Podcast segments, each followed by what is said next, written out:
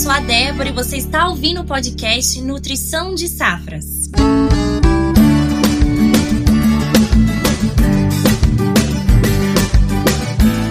Neste episódio, mergulharemos em um universo vasto e complexo, repleto de desafios, mas também de oportunidades o mercado agrícola. Como todos sabemos, a agricultura desempenha um papel fundamental na nossa sociedade, fornecendo alimentos, matérias-primas e sustento para milhões e milhões de pessoas ao redor do mundo. Porém, em um mercado tão dinâmico e competitivo, é crucial que vocês, agricultores e profissionais do setor, estejam sempre preparados e muito bem informados para enfrentarem os desafios. Claro, aproveitarem ao máximo as oportunidades que surgem a cada dia. Pensando nisso, reunimos especialistas renomados aqui da Mosaic Fertilizantes que compartilharam dicas valiosas, insights e informações essenciais para te ajudar a desvendar os segredos do mercado agrícola. Estamos muito animados para compartilhar este conteúdo novo aqui, hein, pessoal? Esperamos muito que seja útil para vocês. Para falar sobre esse assunto, temos aqui mais dois feras da Mosaic, Gabriel Gimeno, engenheiro agrônomo e diretor de vendas. Olá, Gabriel, seja bem-vindo. Olá, pessoal. Prazer estar conversando com vocês. Sou Gabriel Gimeno, sou engenheiro agrônomo formado pela Unesp Botucatu, diretor de vendas aqui da Mosaic Fertilizantes Brasil e Paraguai. Excelente. E junto com o Gabriel, temos o Leonardo Razeira, engenheiro de produção e gerente de inteligência de mercado. Olá, Leonardo, seja também muito bem-vindo ao nosso podcast. Olá, gente. Grande prazer estar aqui nesse episódio aí do podcast Nutrição de Safras. E você continue escutando o nosso episódio e desvende os segredos do mercado agrícola.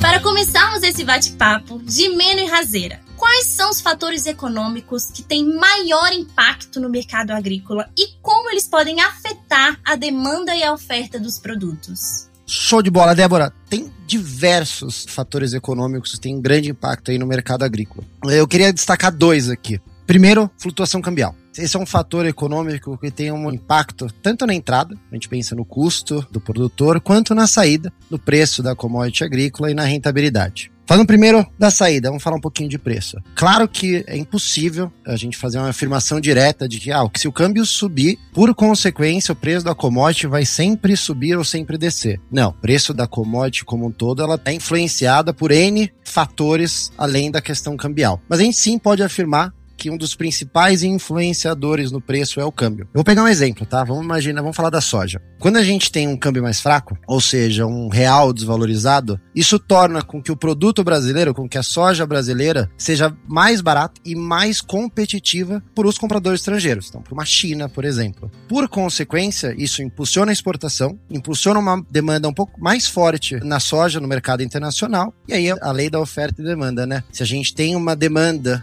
se a gente tem uma busca maior por essa soja internacional, isso tende a impactar aí os preços domésticos da soja. E ao mesmo tempo, quando a gente fala na entrada, né, nos custos, câmbio também tem um impacto enorme quando a gente pensa no mercado agrícola. A grande maioria dos insumos são importados. Se a gente pega até o fertilizante como exemplo, 85% mais ou menos da demanda de fertilizantes brasileira é importada. Então, se a gente tem um câmbio valorizado, ou seja, um real desvalorizado, por consequência, as estimativas de custos, os custos dos produtores serão um pouco mais elevados. Ele vai precisar investir mais real para conseguir comprar aquele insumo que está dolarizado. E um segundo fator que eu queria comentar, além do câmbio, é lei da oferta e demanda. É todo o cenário macroeconômico global é muito importante acompanhar qualquer oscilação na economia mundial. Por quê? Vamos pegar de novo a soja como exemplo. Uh, o principal importador da soja brasileira é a China. Se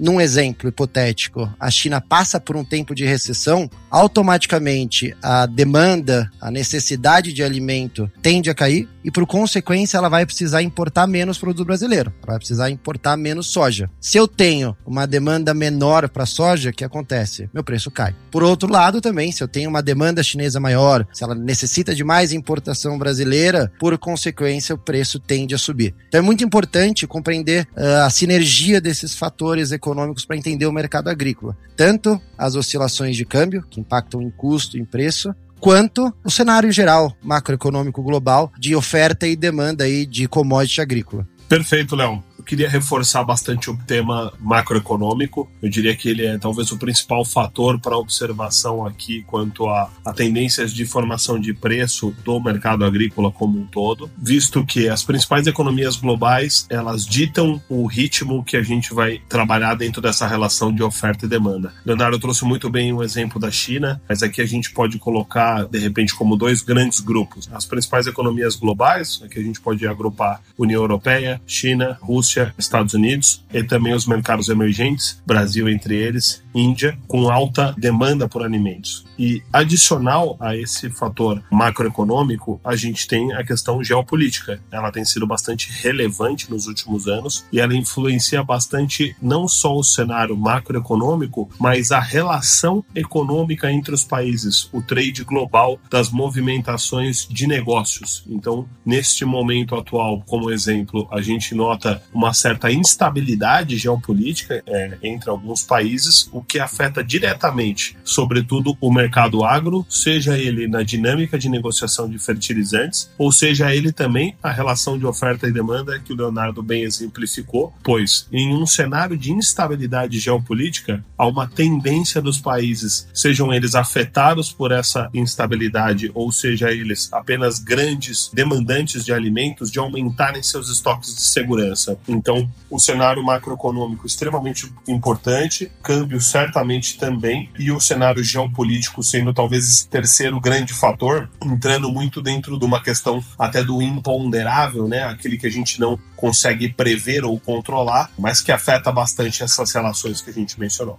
Excelente, pessoal! Aproveitando, além de todos esses fatores mencionados, em tempos com tantos fenômenos climáticos, uma pergunta importante: qual o impacto do clima e sazonalidade sobre a produção agrícola e quais são as estratégias utilizadas pelo setor para lidar com essas variáveis? Tanto o clima quanto a sazonalidade, aí quando a gente pensa em sazonalidade, vamos pensar em janela de plantio, impacta diretamente tanto no desenvolvimento da cultura como na qualidade do produto. Se eu tenho uma janela ideal para plantio, se eu planto na janela ideal, eu tenho uma tendência a ter um desenvolvimento melhor da minha cultura e da minha qualidade do meu grão. Ao mesmo tempo, falando de clima, se eu tenho seca, geada, enchente, todos esses eventos climáticos aí extremos podem e devem prejudicar a safra e, por consequência, o desenvolvimento da cultura e a qualidade do produto. Então, em resumo, ali, os grandes impactos do clima e da sazonalidade é no desenvolvimento da cultura e na qualidade do produto. Aí você me perguntou, tá, quais estratégias hoje uh, o setor utiliza para lidar com essas variáveis? Algumas. Primeiro, planejamento do plantio. Então, ajustar o calendário do plantio da cultura conforme a sazonalidade, conforme as previsões climáticas, buscando sempre mitigar possíveis riscos. Monitoramento climático, Hoje, diversas consultorias, uh, diversos canais de comunicação têm essas previsões meteorológicas dos próximos dias, das próximas semanas. Isso pode ajudar muito o produtor a tomar as respectivas decisões. Além disso, tem seguros agrícolas também. Tem algumas seguradoras que oferecem seguros por conta de perdas referentes a condições climáticas. Então, existem hoje algumas estratégias já bem estabelecidas no mercado que reduzem esses efeitos negativos e garantem a segurança aí da produção agrícola. Excelente ponto, Léo. Eu acho que o que a gente pode consolidar com todos esses fundamentos que a gente exemplificou aqui é a palavra gestão. Então, um agricultor que ele possui uma gestão na ponta dos dedos, seja ela financeira, seja ela agronômica, certamente ele vai estar menos exposto a fatores sazonais e climáticos. Sazonais porque ele tem uma boa organização, ele vai ter o maquinário disponível, os insumos, as sementes prontas para fazer o plantio na janela correta, em áreas onde ele previamente se organizou para plantar e tem um pouco mais de controle ou previsibilidade de quais riscos está exposto. E do ponto de vista de gestão financeira, ter caixa disponível para contratação de seguros agrícolas ou mesmo até ferramentas de hedge para o seu negócio. Então eu agruparia como gestão uma estratégia importante aqui para mitigação de riscos climáticos e sazonais. E o agricultor que naturalmente tem uma gestão de sucesso, ele também vai estar sempre pensando em investimento. E nesse caso, o nosso colega que tem uma terra própria, ele já também pode fazer uso de irrigação como uma ferramenta de mitigação de risco climático. Né? A gente vem acompanhando a parte é, climática cada vez mais hostil ou volátil. Então, nesse sentido, você ter ferramentas que você possa lançar a mão para mitigação de problemas como veranicos ou secas extremas, como a gente notou no Sul, no MS e no Paraguai, são fundamentais aí para a gestão de risco dessas variáveis. Fantástico, pessoal. Todos os pontos apresentados são fundamentais. Vamos falar um pouco mais sobre estratégias de comercialização? Qual é o conceito de relação de troca do contexto da agricultura, especialmente no cerrado? Débora, a relação de troca é um dos principais índices que o produtor utiliza para tomada de decisão na compra do insumo. Basicamente, ele é quantas sacas de grãos ou commodity agrícola que um agricultor precisa vender para adquirir uma tonelada de fertilizante fertilizante. Então, se a relação de troca for favorável, ou seja, o agricultor precisa vender uma grande quantidade do produto para comprar uma tonelada de fertilizante, isso afeta em muito a rentabilidade e a sustentabilidade da produção como um todo. Então, é muito importante que o produtor ele acompanhe esse índice para que a tomada de decisão da compra desse insumo seja no melhor momento e automaticamente garanta uma melhor rentabilidade para a safra como um todo. Perfeito, Léo. O indicador de relação de troca ele é fundamental para a boa gestão do agricultor. Né? Então a gente comentou no bloco anterior sobre gestão e a relação de troca é o indicador que ela concatena a moeda do agricultor, que é o grão. Então aqui a gente está falando de receita com o custo dos insumos. E nesse momento, quando ele consegue fazer uma relação de troca casada e simultânea, ele acaba mitigando outro fator que a gente mencionou no primeiro bloco com relação ao câmbio. Então se a moeda dele é o grão e o grão ele é setado em mercado internacional com cotação em dólar e a maior parte dos insumos também pela dependência do Brasil em importá-los é também colocada nessa mesma moeda, ele acaba anulando o risco de variação cambial dentro dessa relação de troca se ele exerce a compra e a venda de uma forma simultânea. Então eu diria que a relação de troca e aqui o produtor do cerrado, especialmente o pessoal da BR 163, é extremamente profissionalizado na gestão desse indicador e, por consequente, o travamento de custo e receita no momento que mais for adequado para o seu negócio. E pessoal, quais são as diferentes formas de comercializar produtos agrícolas e quais são as vantagens e desafios de cada uma delas?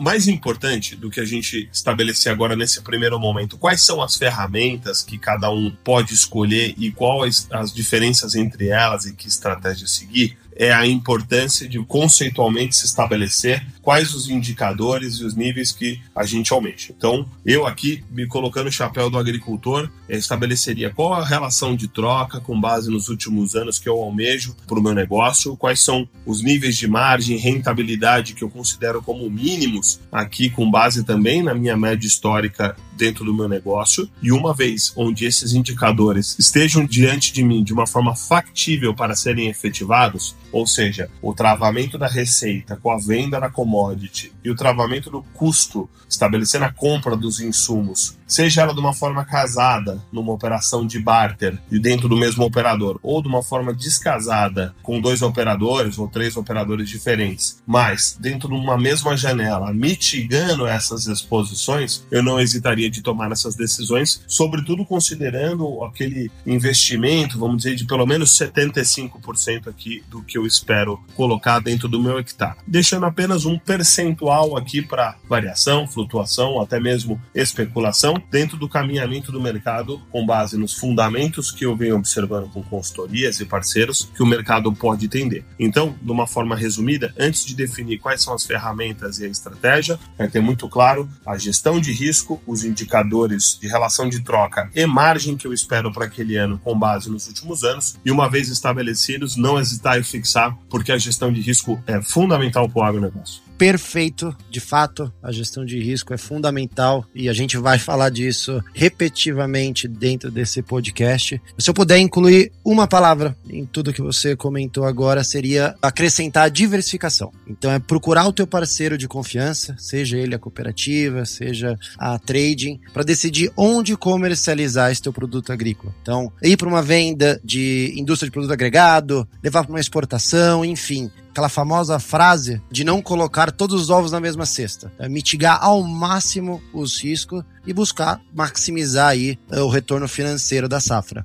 Muito bom. E como os produtores podem diversificar suas estratégias de comercialização agrícola e, com isso, minimizar os riscos?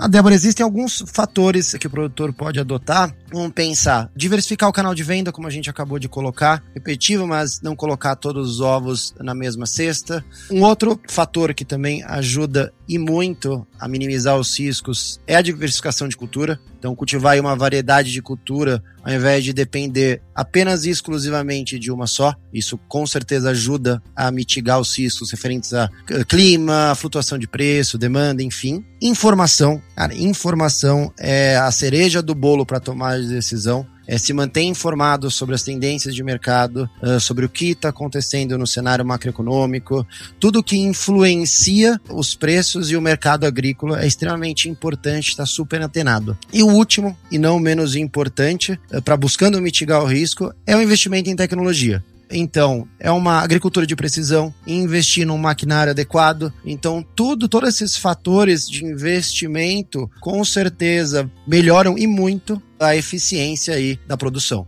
Perfeito, Léo. Queria reforçar muito a questão da informação, né? O agricultor que ele está bem cercado, bem assessorado e ele busca diferentes fontes de informação para o mesmo tópico. A exemplo, eu quero saber um pouco da tendência no mercado de grãos. Eu vou conversar com uma trading, com uma cooperativa, com uma revenda, mas também com uma consultoria. Eu quero saber sobre o mercado de fertilizantes. Vou acessar a empresa de minha confiança, vou acessar também os meus parceiros, os quais eu faço negócio e concatenar todas essas informações para aí sim fazer a sua melhor decisão. Então, eu acho que a parte educacional do negócio, o compartilhamento de pontos de vista, ele é fundamental para que ele consiga diversificar a sua estratégia e aí, por fim, minimize os riscos. É uma regrinha bem clássica, né, de sempre consultar mais pessoas, né? Duas cabeças pensam melhor do que uma, e aqui no agronegócio não é diferente, né? Você ter diferentes pontos de vista e, sobretudo, alguns que até divergem entre si, vão enriquecer o diálogo, vão enriquecer a sua estratégia.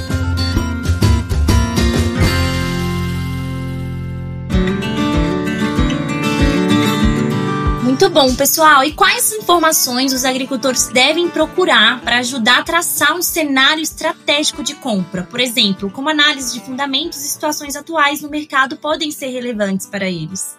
Importante para a fundamentação dos preços de fertilizantes, inicialmente, é separar NP e K. Dentro até do nitrogênio, fósforo e potássio, nós temos diferentes fundamentos predecessores da formação de preço de cada um dos fertilizantes. Então é primeiro conhecê-los para embasar a sua análise técnica com o que pode ser um motivador do preço subir ou descer do nitrogenado, no fósforo e no potássio, mas mais do que a gente ter a visibilidade com relação qual o caminhamento dos preços dos fertilizantes a gente pode vir a ter mês a mês, até porque isso é bastante imprevisível, visto o cenário macroeconômico, geopolítico, até que nós mencionamos num bloco anterior, e também o fator câmbio, é a concatenação do valor desse fertilizante com o valor da tua commodity, batendo na tecla de que se a nossa receita ela está baseada na commodity, nós temos que sempre consolidar o efeito custo e receita. E para isso, para essa análise se tornar um pouco mais fácil e a gente ter um dado mais claro, a Mosaic desenvolveu o IPCF, que justamente faz esse agrupamento do valor do fertilizante pro valor da commodity e como está essa relação.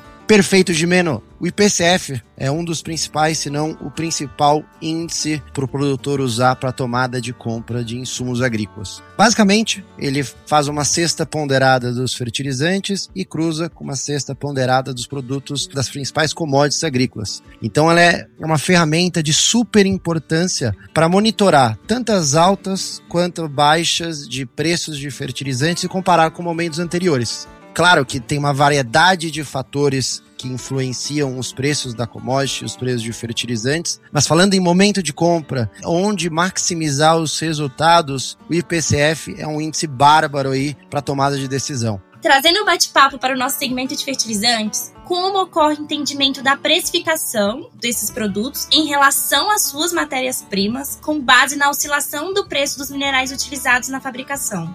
Boa, Débora. Eu acho que aqui esse tópico a gente pode resumir em quatro principais fatores. Primeiro, falando de precificação de fertilizante, a primeira coisa que a gente precisa entender é a própria matéria-prima do fertilizante. Então, por exemplo, eh, o nitrogênio, a ureia, ela necessita de gás natural para a produção. Então, é super importante acompanhar esse insumo tanto a produção, tanto a oferta quanto a demanda do gás natural, para entender o efeito no preço fertilizante. Ah, Léo, como assim? Vamos pegar o exemplo da guerra entre Rússia e Ucrânia. Quando a guerra aconteceu, teve uma alteração na produção de gás natural, a gente teve uma redução na produção como um todo, ou seja, eu tive uma oferta menor de ureia e, por consequência, isso afetou o preço no nitrogenado. A gente viu aí preços históricos extremamente altos no período da guerra por conta dessa oscilação de preço de matéria-prima. O segundo, e até um pouco relacionado com essa primeira de analisar a matéria-prima de produção do fertilizante, é a oferta e demanda, uh, entender uh, as produções, até as compras de outros países, como por exemplo tenders indianos,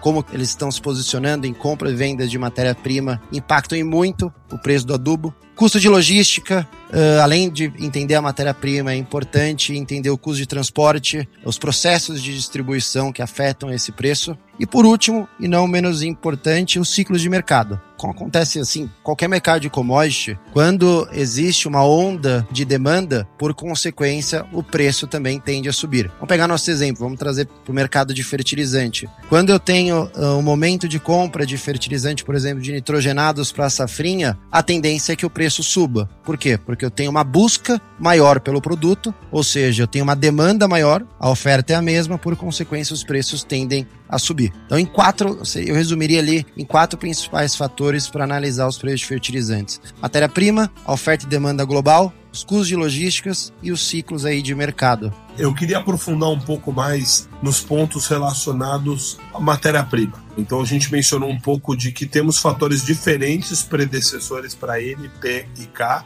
é, em cada uma das matérias-primas. Então vamos agora explorar um pouco quais são esses fatores. Né? Quando a gente fala de nitrogenado, ureia e sulfato, nós temos dois principais pontos para monitorar, além da já sabida oferta e demanda, fator macroeconômico é, e geopolítico. Né? A ureia ela está diretamente relacionada ao custo do gás. Então quanto mais alto o custo do gás, mais difícil é a sua produção, mais cara é a produção é, desse fertilizante, que é um coproduto aqui de outras atividades, e por consequente, é, maior a tendência de aumento nesse preço. E naturalmente, o fator inverso também é verdadeiro. Que momento que isso pode acontecer? Do ponto de vista de oferta e demanda, você tem as sazonalidades de cada país para compras, porém, do ponto de vista sazonal aqui climático, a gente pode considerar que o inverno europeu é um fator de alta para o preço do gás, para maior demanda de aquecimento dos lares e, por consequente, pode-se esperar eventualmente uma maior movimentação nos preços da ureia.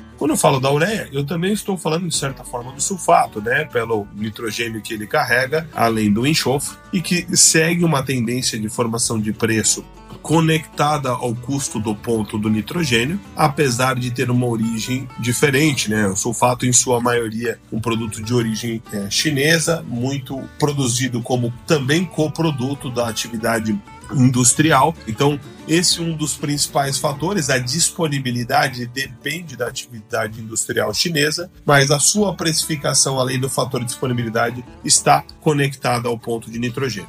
Quando a gente entra no fósforo, a gente está falando bastante de um mercado de oferta e demanda, demanda é, muito relacionada ao preço da commodity, ao preço da soja, sobretudo. Quanto mais rentável estiver a cultura da soja, maior a demanda. Quanto maior a demanda numa oferta praticamente inelástica né, de produção, naturalmente maior o preço. E a razão inversa também verdadeira. Aqui, olho vivo nos principais players, né? A gente está falando é, América do Norte, China é, e Oriente Médio como os principais provedores de fósforo, qualquer desequilíbrio nessa balança de oferta pode também trazer algum tipo de movimento nos preços. E no potássio, esse já é um nutriente um pouco menos volátil, talvez, do que os demais, oferta e demanda muito equilibradas, inelásticas, e aqui talvez o fator geopolítico ele seja o principal predecessor aqui de um aumento ou queda nos preços. Sabendo de tudo isso, por que é tão importante considerar o mercado externo na agricultura e como isso pode afetar a estratégia de compra e venda dos produtos agrícolas dos produtores brasileiros? Excelente pergunta, Débora. Como a gente falou anteriormente, grande parte dos produtos agrícolas são cotados nas bolsas internacionais. Eh, por conta disso, eles estão ligados à oferta e demanda global. Se, porventura, tem um aumento na demanda internacional por determinado produto, consequentemente o preço tende a subir. A gente falou algumas vezes, eu vou repetir, a famosa lei da oferta e demanda. Se eu tenho uma demanda maior internacionalmente por esse produto, por consequência, isso tende a aumentar o preço. Da mesma forma, se porventura eu tenho uma redução de demanda internacional, automaticamente também eu tenho uma redução nesse preço agrícola. Então, muito importante acompanhar todo o cenário externo, o cenário internacional, por conta desse seu efeito, esse seu impacto no preço da commodity. E um outro fator super importante relacionado à estratégia de venda, né? Se um produtor está ciente que um certo produto, um certo produto agrícola, a demanda vem crescendo, ou porventura um, um país vai ter uma produção recorde, por exemplo, ele consegue antecipar as tendências de preço e guiar a sua safra, guiar o seu plantio para uma cultura mais rentável, buscando maximizar aí, uh, os seus investimentos e a sua safra.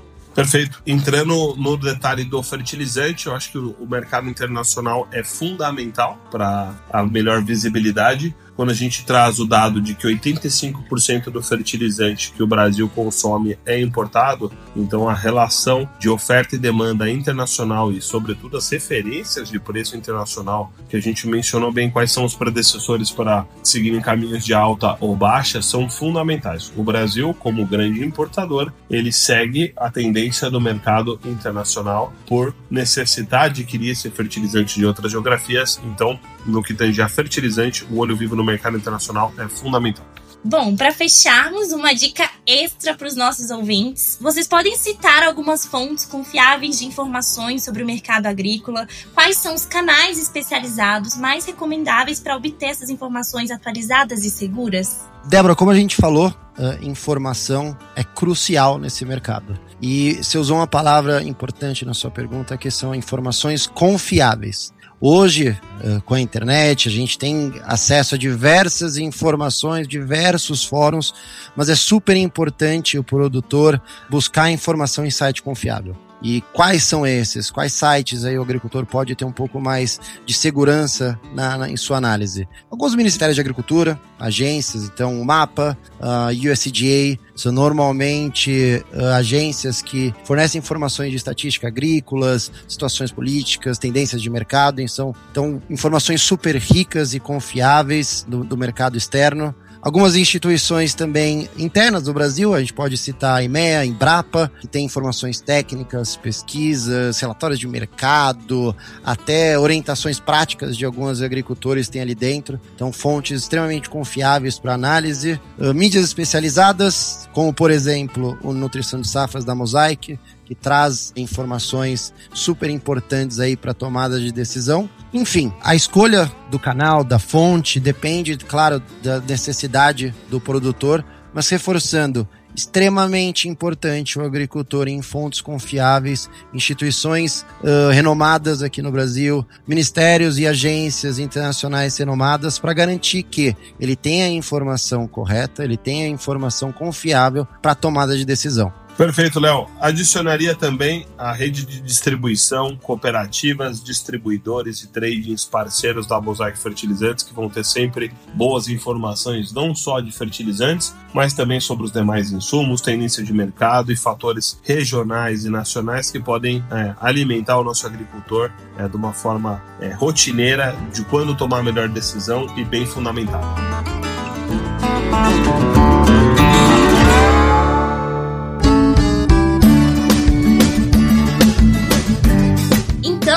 Pessoal, chegamos ao fim de mais um episódio. E que aula, hein? Neste episódio, abordamos de forma completa as estratégias e informações essenciais para alcançar o sucesso no mercado agrícola.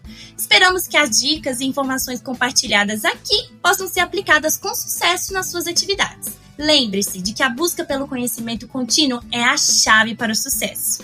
Gimeno e Razeira, a equipe do Nutrição de Safras está super agradecida por todo o conhecimento e trocas incríveis durante o episódio. Mal podemos esperar para ter vocês de volta para mais bate-papos empolgantes. Muito obrigada. Débora, eu que agradeço pelo nosso bate-papo. Espero que tenha sido esclarecedor e, claro, útil para o nosso ouvinte. Última mensagem aí que eu deixo para o pessoal é lembre-se de sempre buscarem fontes confiáveis, estarem atentos ao mercado agrícola, porque isso sim é uma baita vantagem competitiva para o produtor brasileiro. Perfeito, muito obrigado a todos pela participação, sempre à disposição do nosso amigo agricultor, é, parceiro de distribuição, cooperativa e trading, para prover informação e juntos aqui construir um agro melhor aqui para o Brasil. Valeu, pessoal! E para você que está nos ouvindo no Spotify, se inscreva, nos avaliem e ativem as notificações. Estamos em todas as plataformas de streaming. E também nos sigam nas redes sociais. Estamos no Instagram, no Facebook e no YouTube. Até a próxima!